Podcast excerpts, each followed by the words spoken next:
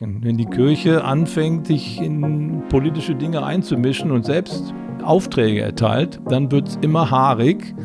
Lange Zeit wurden die Kreuzzüge in Europa positiv gesehen. Sie hat sich quasi das Christentum gewehrt gegen eine Unterdrückung, gegen ein Zurückdrängen. Aber er ist natürlich auch naiv gewesen, einen Kreuzzug auszurufen und dann zu glauben, dass es nicht zu Grenzüberschreitungen kommt. Und da kann man sehen, wo, wozu religiöser Wahn in der Lage ist. Menschen werden verblendet und glauben, das, glauben die wirsten Dinge. Herzlich willkommen zum Lifeline Podcast. Wir sind in Folge 2 von Verbrechen der Kirchengeschichte. In dieser Folge geht es um die Kreuzzüge. Mir gegenüber sitzt immer noch mein Dozent Bernhard Olpen, Dr. Bernhard Olpen in Geschichte und mein Name ist Christopher. Kurios ist zu den Kreuzrittern, dass es in einer Zeit war, in der nicht der Westen Europa in der Blütezeit stand, sondern tatsächlich die arabische Welt fortschrittlicher war. Und da heißt es, auf islamischen Landkarten im Mittelalter steht wortwörtlich die Welt Kopf. Also der Süden ist oben und der Norden mit Europa und so weiter ist unten, weil die sich dachten, ach, da im Norden ist es kalt, düster, da sind diese Franken, hieß das, also von denen wir auch das Frankenreich, Frankreich und die Deutschen und so weiter, das, äh, das, das ist da alles oben, aber das ist unzivilisiert, die waschen sich nur zweimal im Jahr, das ist kalt, da kommt nichts Gutes, also das packen wir in die Landkarte nach unten. Und deren Oberster wird auch von islamischen Quellen überliefert, hieß Il Baba äh, Latein für den Heiligen Vater, den Papst, also ist es ja Il Papa. Und die Muslime, die kannten dieses Alibaba oder sowas und haben dann Il Baba gedacht, ist dann das Oberhaupt der Christen, die dort wohnen, die Franken. Und diese Horde unter dem Il Baba war rückschrittlicher. Auf der anderen Seite die fortschrittlichen Muslime. Und jetzt könnte man sich ja sagen, heutzutage ist es genau andersrum. Irgendwie im Westen haben wir das Gefühl, ISIS, das sind die Gotteskrieger, die religiös fundamentalistisch sind, motiviert sind und bei uns einfallen. Und früher war das die arabische Welt, in der alles fortschrittlich war und die Gotteskrieger, die primitiven Fundamentalisten sind gefühlt bei denen eingefallen. Oder nicht? Ist das so gewesen? Waren das Eroberungsfeldzüge? Wollten sie einen christlichen Staat anstatt einen islamischen Staat aufrichten? Wollte man die Weltherrschaft und ist expandiert dort aus Europa? Ja, zunächst einmal äh, hast du sehr, sehr gut beschrieben, wie die, wie die Kreuzritter damals von den äh, Leuten im Nahen Osten wahrgenommen worden sind. Das waren wilde Bauern und wüst und uh, unzivilisiert. Äh, also genau das Gegenteil von der späteren Kolonialzeit dann, wo sich die äh, Europäer überlegen gefühlt haben. Hier haben sie sich eigentlich unterlegen gefühlt.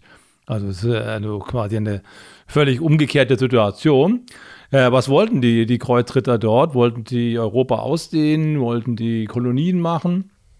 Nein, das wollten sie nicht, sondern der eigentliche Anlass, dass sie nach in den Nahen Osten gezogen sind, ist ein Hilferuf gewesen. Ein Hilferuf des Kaisers aus Konstantinopel, also dem oströmischen Reich, das noch Bestand hatte. Oströmisches Reich, wir befinden uns jetzt im Jahr 1095. Und die Kreuzzüge, es gab sieben große an der Zahl, gingen bis so etwa 1270. Mhm. Also so für die zeitliche Einordnung. Was war denn das für ein Hilferuf? Genau, also nochmal zur Erinnerung. Geschichte. Das Römische Reich ging hier im Westen, also in Europa, 476 nach Christus unter in der Völkerwanderung. Aber das Reich war damals schon geteilt und es gab auch einen Ostteil. Und dieser Ostteil, der bestand noch. Und da war die Hauptstadt Konstantinopel, heute Istanbul. Die haben sich dann noch tausend Jahre lang gehalten. Und so um das Jahr 1100 rum war das ganze Reich schon am Wanken. Aber letztendlich dieser kleine römische Überbleibsel dort war inzwischen ganz schön mickrig. Genau, die waren zusammengeschrumpft und man muss sich vorstellen, als Mohammed im Jahre 632 nach Christus starb und äh, den Dschihad ausgerufen hatte, da war da die islamische Welt so ein Teil von Saudi-Arabien heute. Das war's. 100 Jahre später, im Jahre 732 nach Christus, waren die Moslems mit ihren Anführern schon mittendrin in Frankreich. Die hatten quasi ganz Nordafrika erobert, den Nahen Osten, sind übergesetzt nach Spanien und waren jetzt in Frankreich gestanden. Da gibt es auch im Internet so manche Zeitverläufe, die man abspielen kann, wenn man Weltreiche der Geschichte bei YouTube eingibt und dann geht so eine Zeitleiste durch und man sieht das griechische Reich, das römische Reich und alles. Und irgendwann später, zur Zeit äh, 650, so plötzlich poppt der Islam gefühlt aus dem Nichts auf, als rieser grüne Flecke so auf die Karte. Also es war eine gigantische Expansion innerhalb von sehr, sehr kurzer Zeit. Absolut. Also, und das ist quasi der Hintergrund. Und auch das Oströmische Reich schrumpfte immer mehr zusammen. Also heute Kernland war die Türkei. Und bis 1100 war die Hälfte der Türkei schon weg von den Seldschuken. Damals schon eingenommen. Die hatten auch Jerusalem schon lange erobert mit den ganzen heiligen Städten der Christen. Und die waren relativ rabiat und überfielen auch äh, christliche Pilger, die dorthin reisen wollten. Wo kamen die Seldschuken her?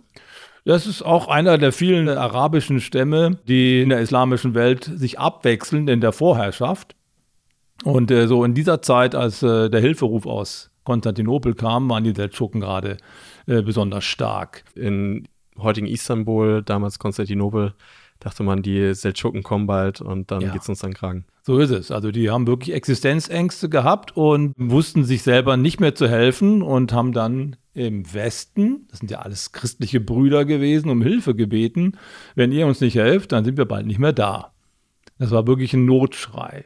Und, und die dachten sich ja vielleicht auch, ja gut, wenn die bald nicht mehr da sind, das ist ja noch eine gute Pufferzone, dann geht der Feldzug eventuell weiter und wir sind dann auch betroffen. Wäre klug gewesen, wenn die so weit gedacht hätten. Leider zeigen die Kreuzzugszeiten das Gegenteil, dass sie es nicht so richtig gecheckt haben, die Europäer. Aber lass uns an den Anfang der, der Kreuzzüge gehen, wo das Ante dann anfängt zu rollen. Allgemeinhin spricht man vom Beginn der Kreuzzüge, wenn man die Rede von Papst Urban II. 1095 in Clermont-Ferrand, Mittelfrankreich, ähm, quasi zitiert. Er schildert also die Katastrophe dort im Heiligen Land in den düstersten Farben. Er sagt, das Volk im Perserreich hat die Länder der dortigen Christen besetzt durch Mord, Raub und Brand entvölkert und die Gefangenen teils in sein Land abgeführt, teils elend umgebracht. Es hat die Kirchen Gottes gründlich zerstört oder für seinen Kult beschlagnahmt. Sie beflecken die Altäre mit ihren Abscheulichkeiten und stürzen sie um. Sie beschneiden die Christen und gießen das Blut der Beschneidung auf die Altäre oder an die Taufbecken. Denen, die sie, ständlich, die sie schändlich misshandeln und töten wollen, schlitzen sie den Bauch auf und ziehen die Gedärme raus. Was soll ich von der ruchlosen Ständung der Frauen sagen?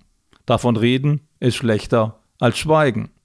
Schon haben sie das Griechenreich verstümmelt und sich ein Gebiet einverleibt, das zu durchwandern zwei Monate Reise nicht hinreichen krass. Die Ausmaße, die er hier schildert, einmal die Brutalität, aber auch den unglaublichen expansiven Fortschritt der muslimischen Gegner. Der, den macht er jetzt ziemlich deutlich und sagt, wenn es so weitergeht, dann gibt es die Brüder dort im Nahen Osten bald nicht mehr. Wir müssen was machen.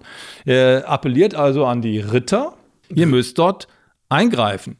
Aber äh, Ritter ist ja nicht nur Militär, sondern richtig auch gewisserweise Adelstand der damaligen Zeit. Genau. Also das sind quasi die Privilegierten und auch die Berufenen, die Krieg führen. Ein normaler Bauer, der konnte gar keinen Krieg führen. Er hat es erstens nicht gelernt, er hatte keine Rüstung, er hatte keine Waffen.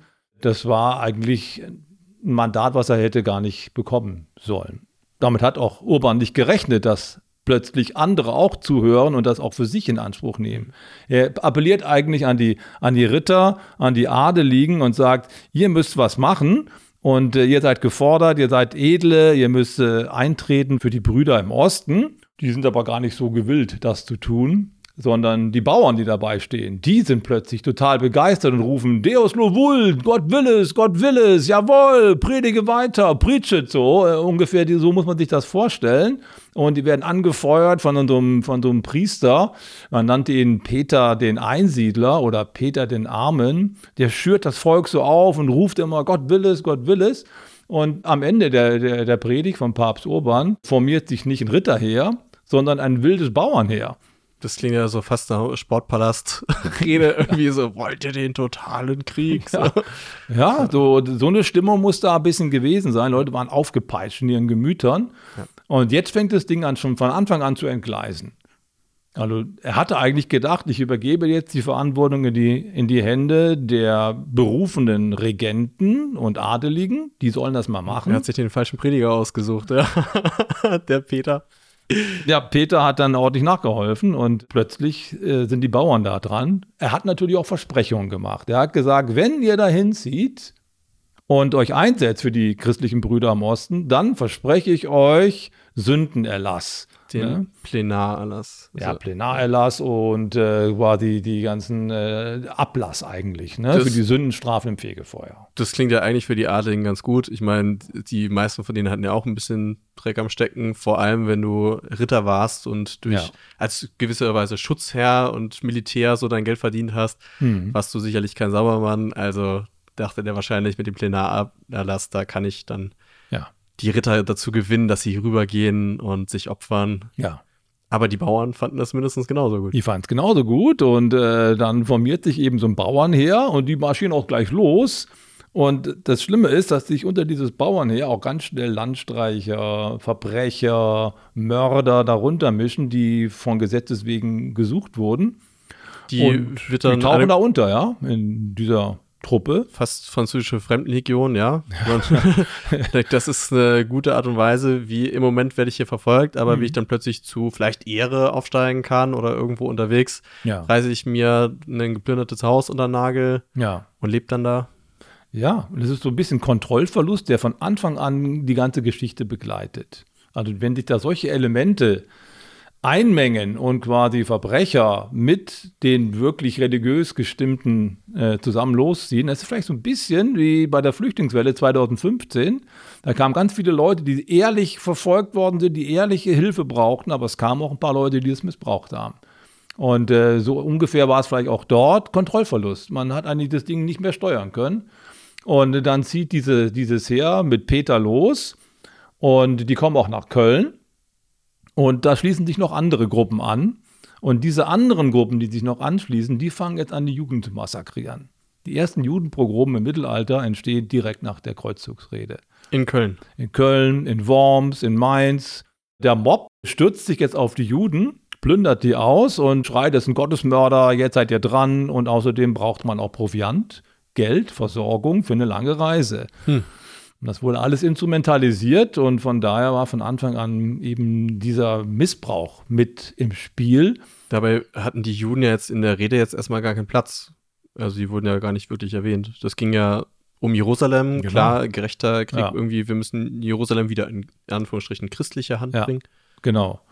Und was weithin vergessen oder unterschlagen wird, ist häufig, die Juden haben sich zu den Bischöfen geflüchtet, damit sie Schutz finden vor diesem Mob.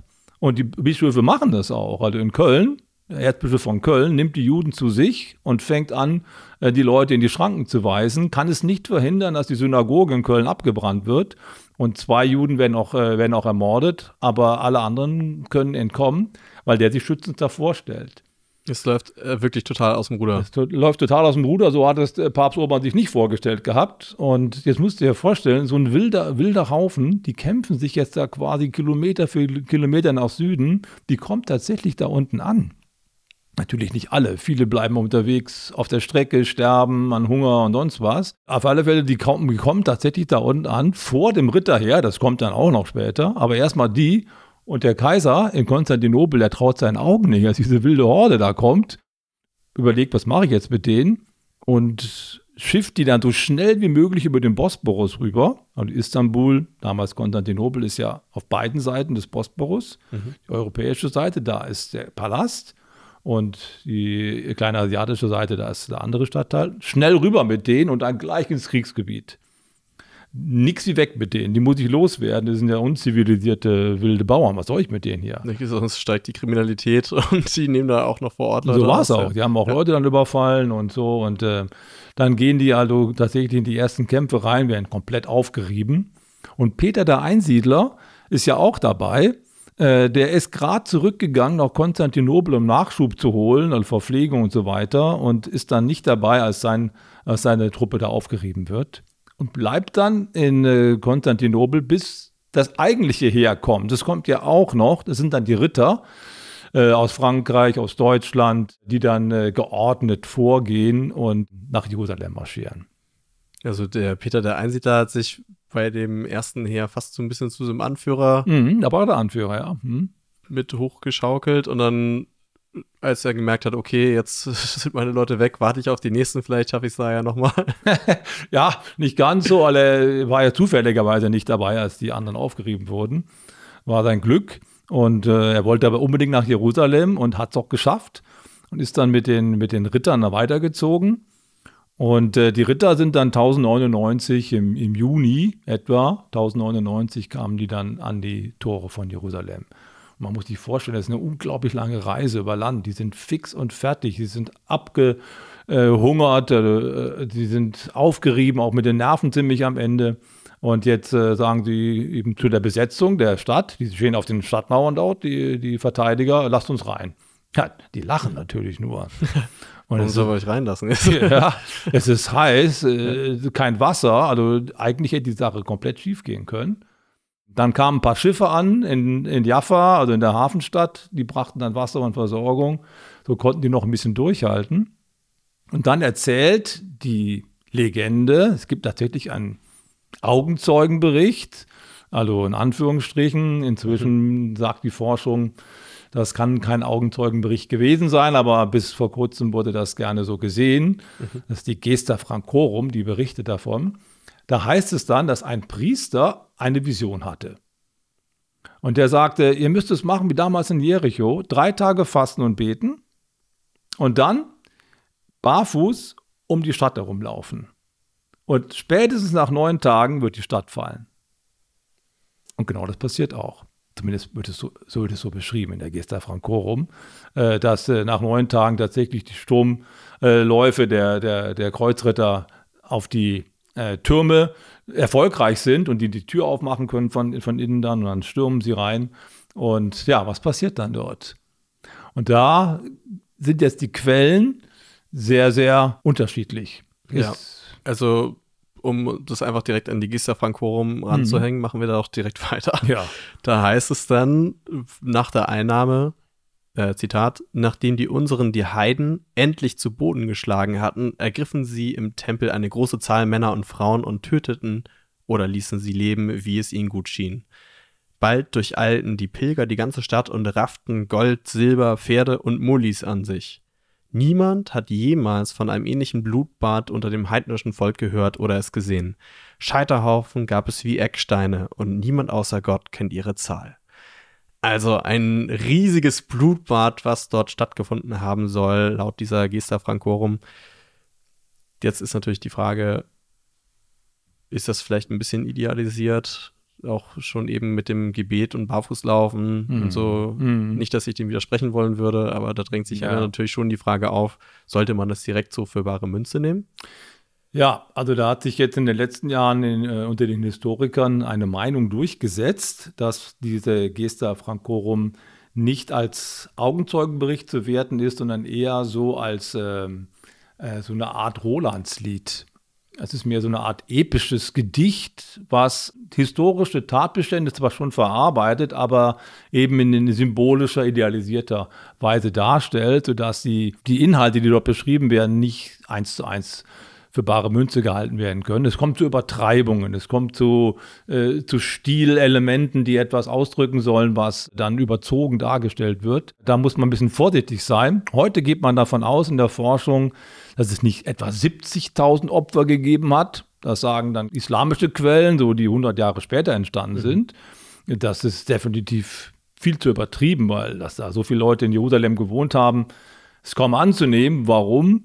Weil zum Beispiel ein Jahr vorher die Schiiten die Stadt auch eingenommen haben und dabei 3000 Leute massakriert haben. Also da war schon eine ordentliche mhm. Dezimierung schon vorher passiert, gerade mal ein Jahr vorher. In Anführungsstrichen, es waren nur 3000.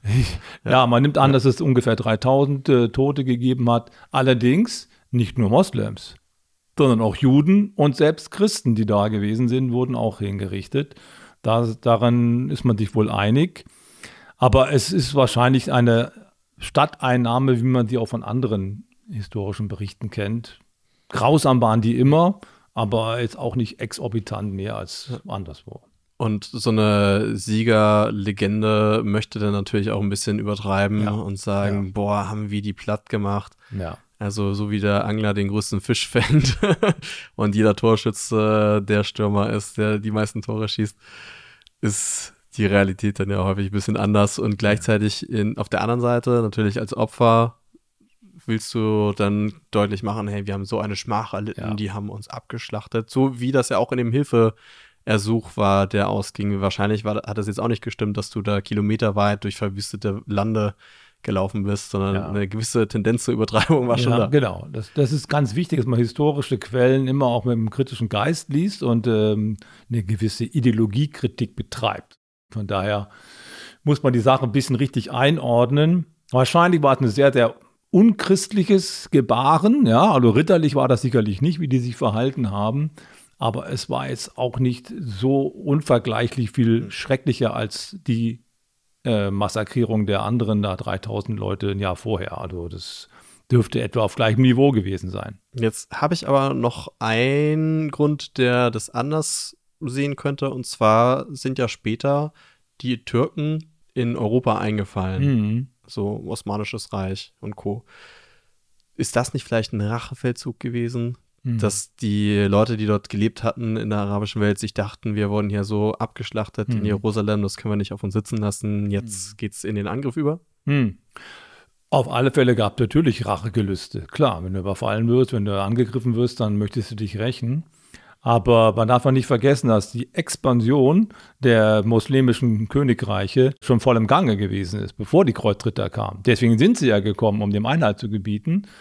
Äh, das heißt, äh, wenn die nicht gekommen wären, wären die wahrscheinlich früher oder später auch hier in Europa aufgekreuzt, weil eben Weltgeschichte darin besteht, dass irgendwelche Reiche sich ausbreiten, meistens durch kriegerische Mittel um ihren Einfluss und ihre Macht zu erweitern. Und das war gerade in dieser historischen Situation vor allen Dingen äh, bei den muslimischen Königreichen gegeben. Jetzt haben trotzdem diese Geschichten Kultstatus erlangt. Mhm. Also wir schreiben Literatur darüber, wir machen Filme, äh, Richard Löwenherz, mhm. Saladin der Weise, mhm. sogar Robin Hood fällt ja. in, in, den ganzen Kontext mit rein.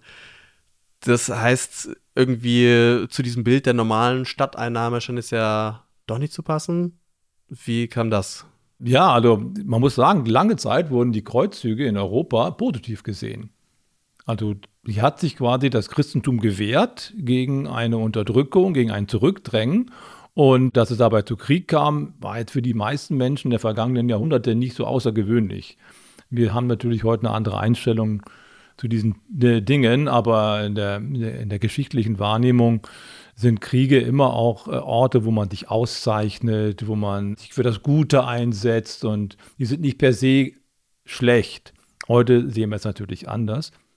Also von da in der europäischen äh, Tradition werden die Kreuzzüge traditionell ganz positiv gesehen.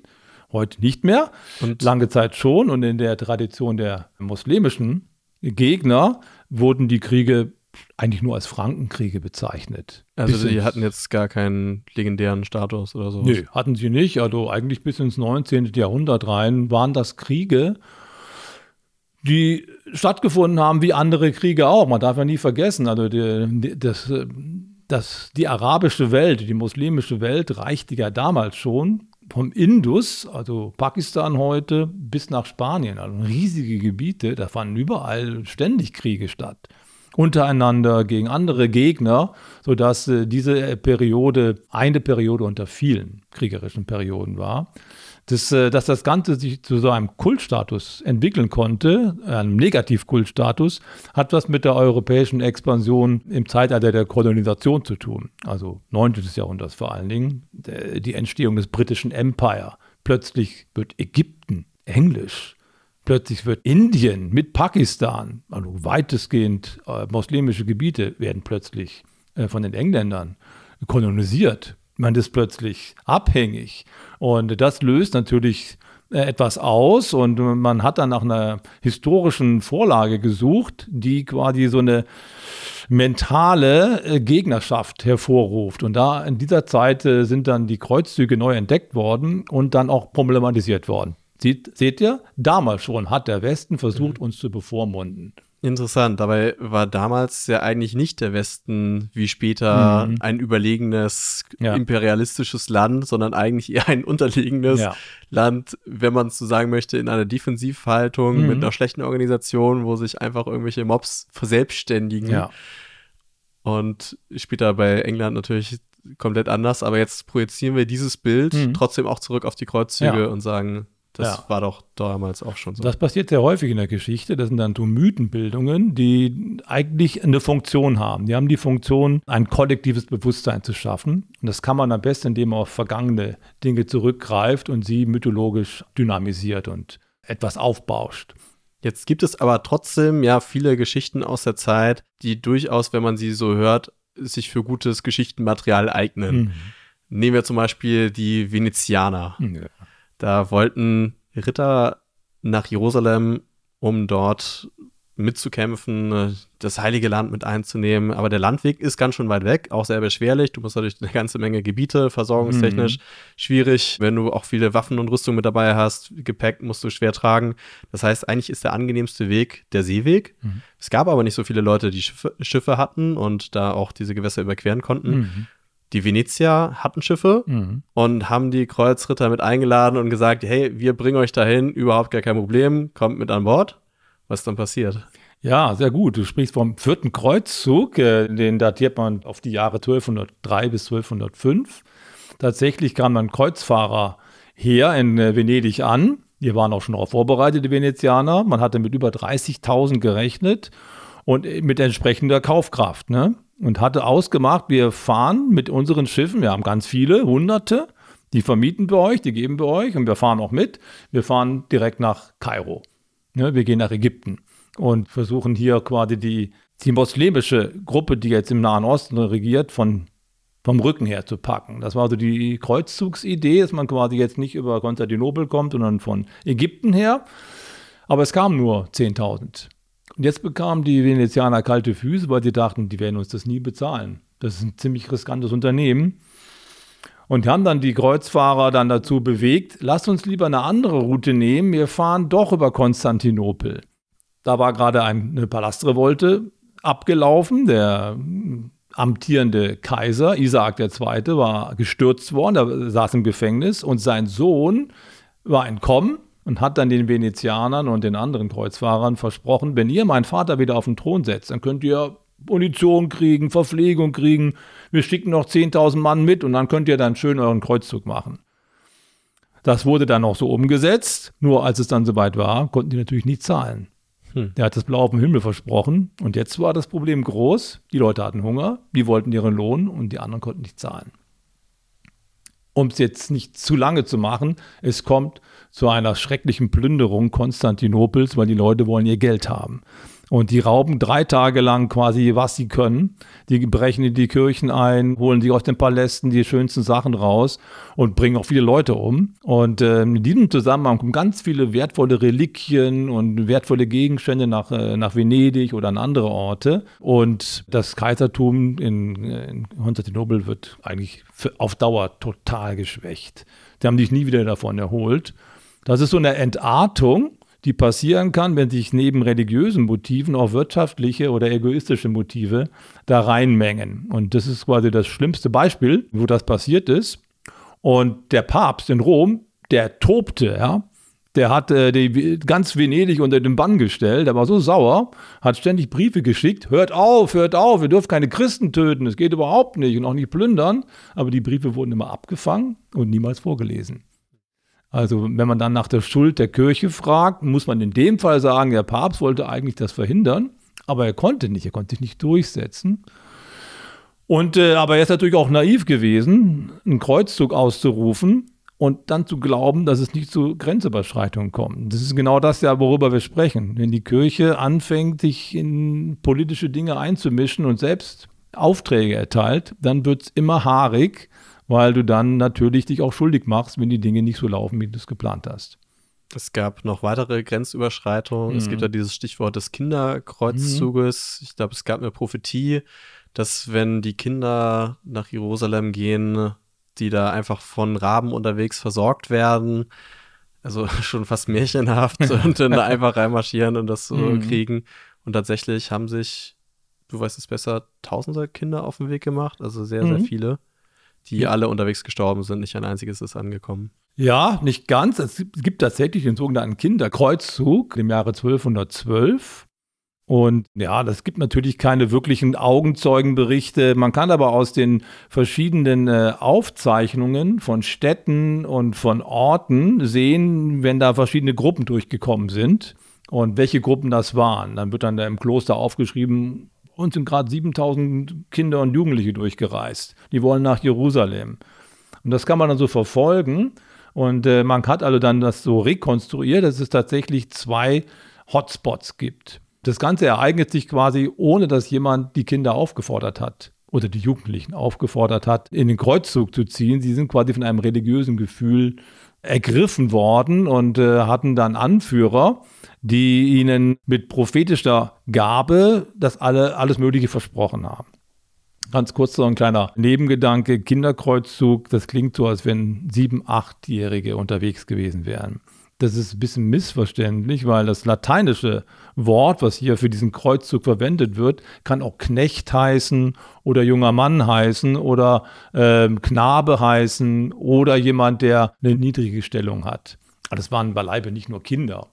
Auch vielleicht, aber überwiegend wahrscheinlich Jugendliche und Knechte. Ja, aber kein Wirr war das, glaube ich, der vollwertige Mann, diese VIR. Ja, da waren war ich auch welche dabei, aber es war ein ungeschulter Haufen. Und in Frankreich spricht man von einem Stefan, also einem Jungen oder Teenager, der hat eine Vision gehabt und hat gesagt, was die Ritter nicht geschafft haben mit ihren Schwertern und mit ihren Kriegen, das werden wir schaffen, indem wir ohne Waffen einfach im Glauben und im Gebet dorthin ziehen. Und wenn wir hinziehen, wird sich das Meer teilen, wie damals bei Mose, das Rote Meer, und wir werden ihn durchgehen und wir werden das heilige Grab befreien.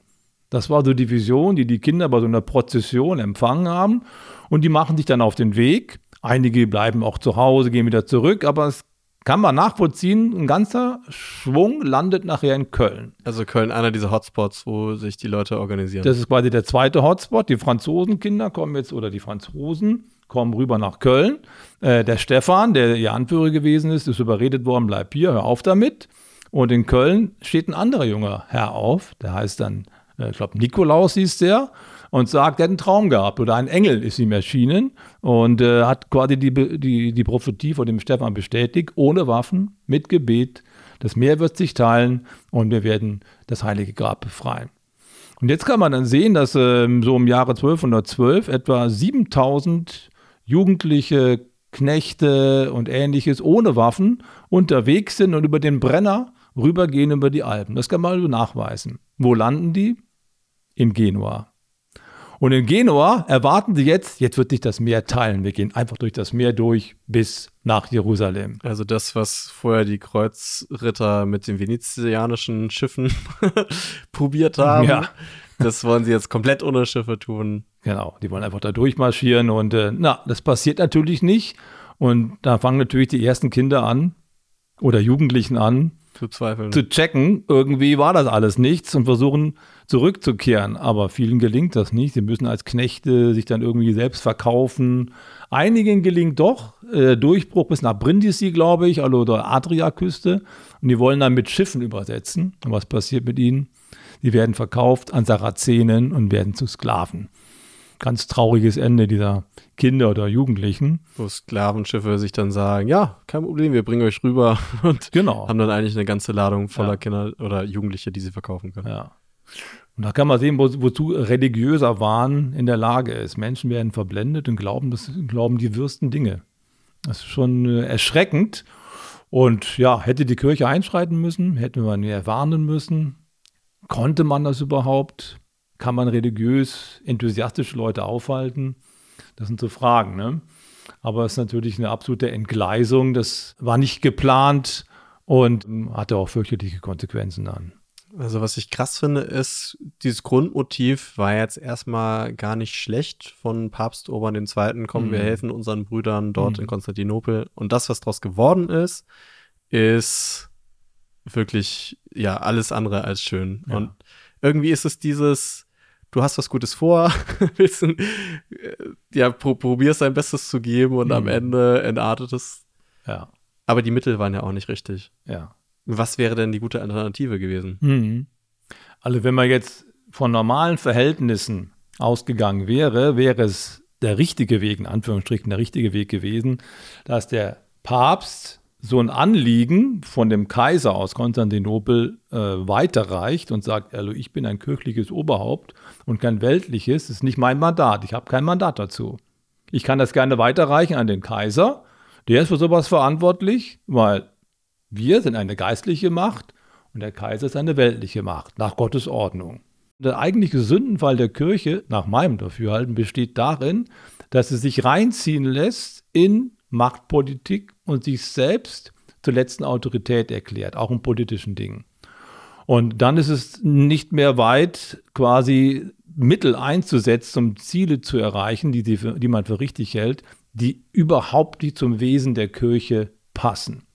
Ich will das kurz an zwei Beispielen noch erhärten. Auf der einen Seite, der Kreuzzug hätte niemals von der Kirche ausgerufen werden dürfen. Wenn, dann von einem Kaiser, einem König, der sagt, wir müssen hier was machen, das ist ein politisches Ding, da hätte die Kirche gar kein Mandat gehabt. Und das führt dazu, dass sie solche, ja, solche Stilmittel auch in anderen Bereichen verwendet hat.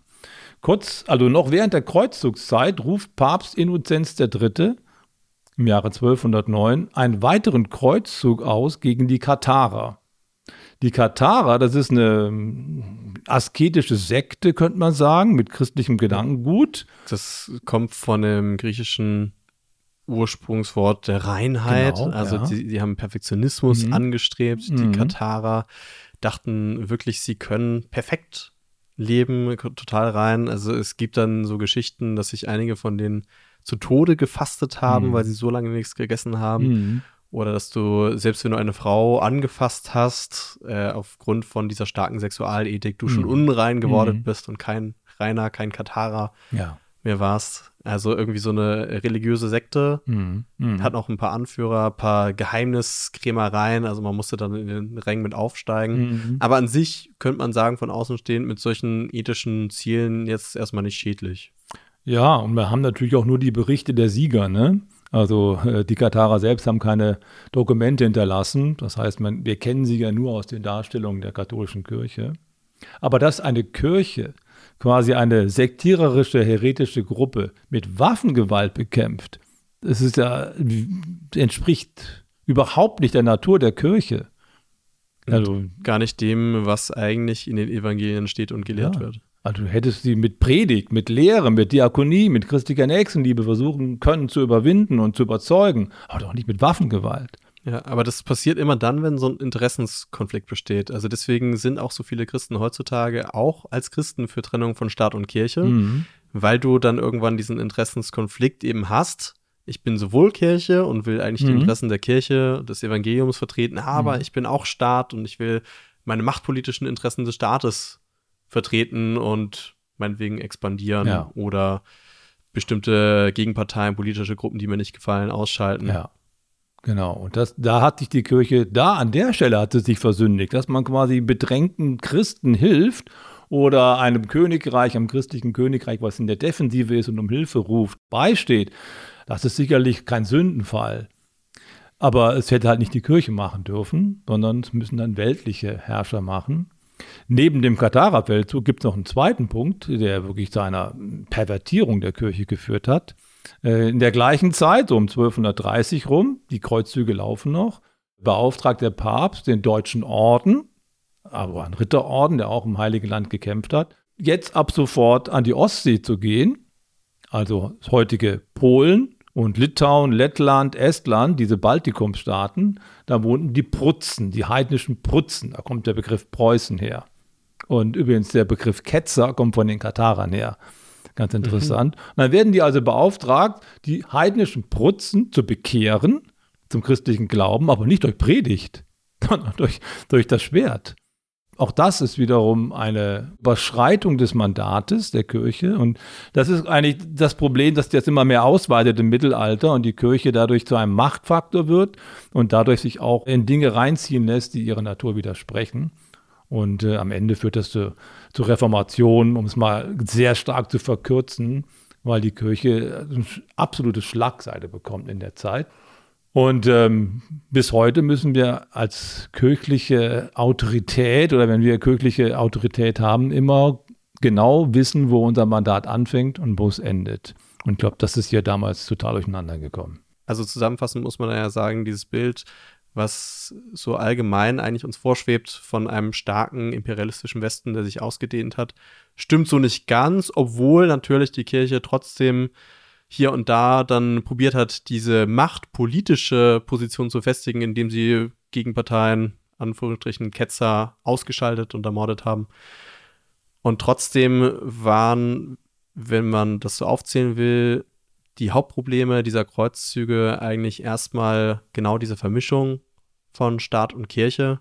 Mhm. Also der Punkt A, es waren machtpolitische Interessen, die mhm. eigentlich über den Interessen des Evangeliums standen, mhm. wo du, ja, du hättest die Leute missionieren können, du hättest mit ihnen über Christus reden können, ihnen die Liebe Gottes zeigen können, indem du diakonisch aktiv wirst, aber mit dem Schwert kommen auf keinen Fall.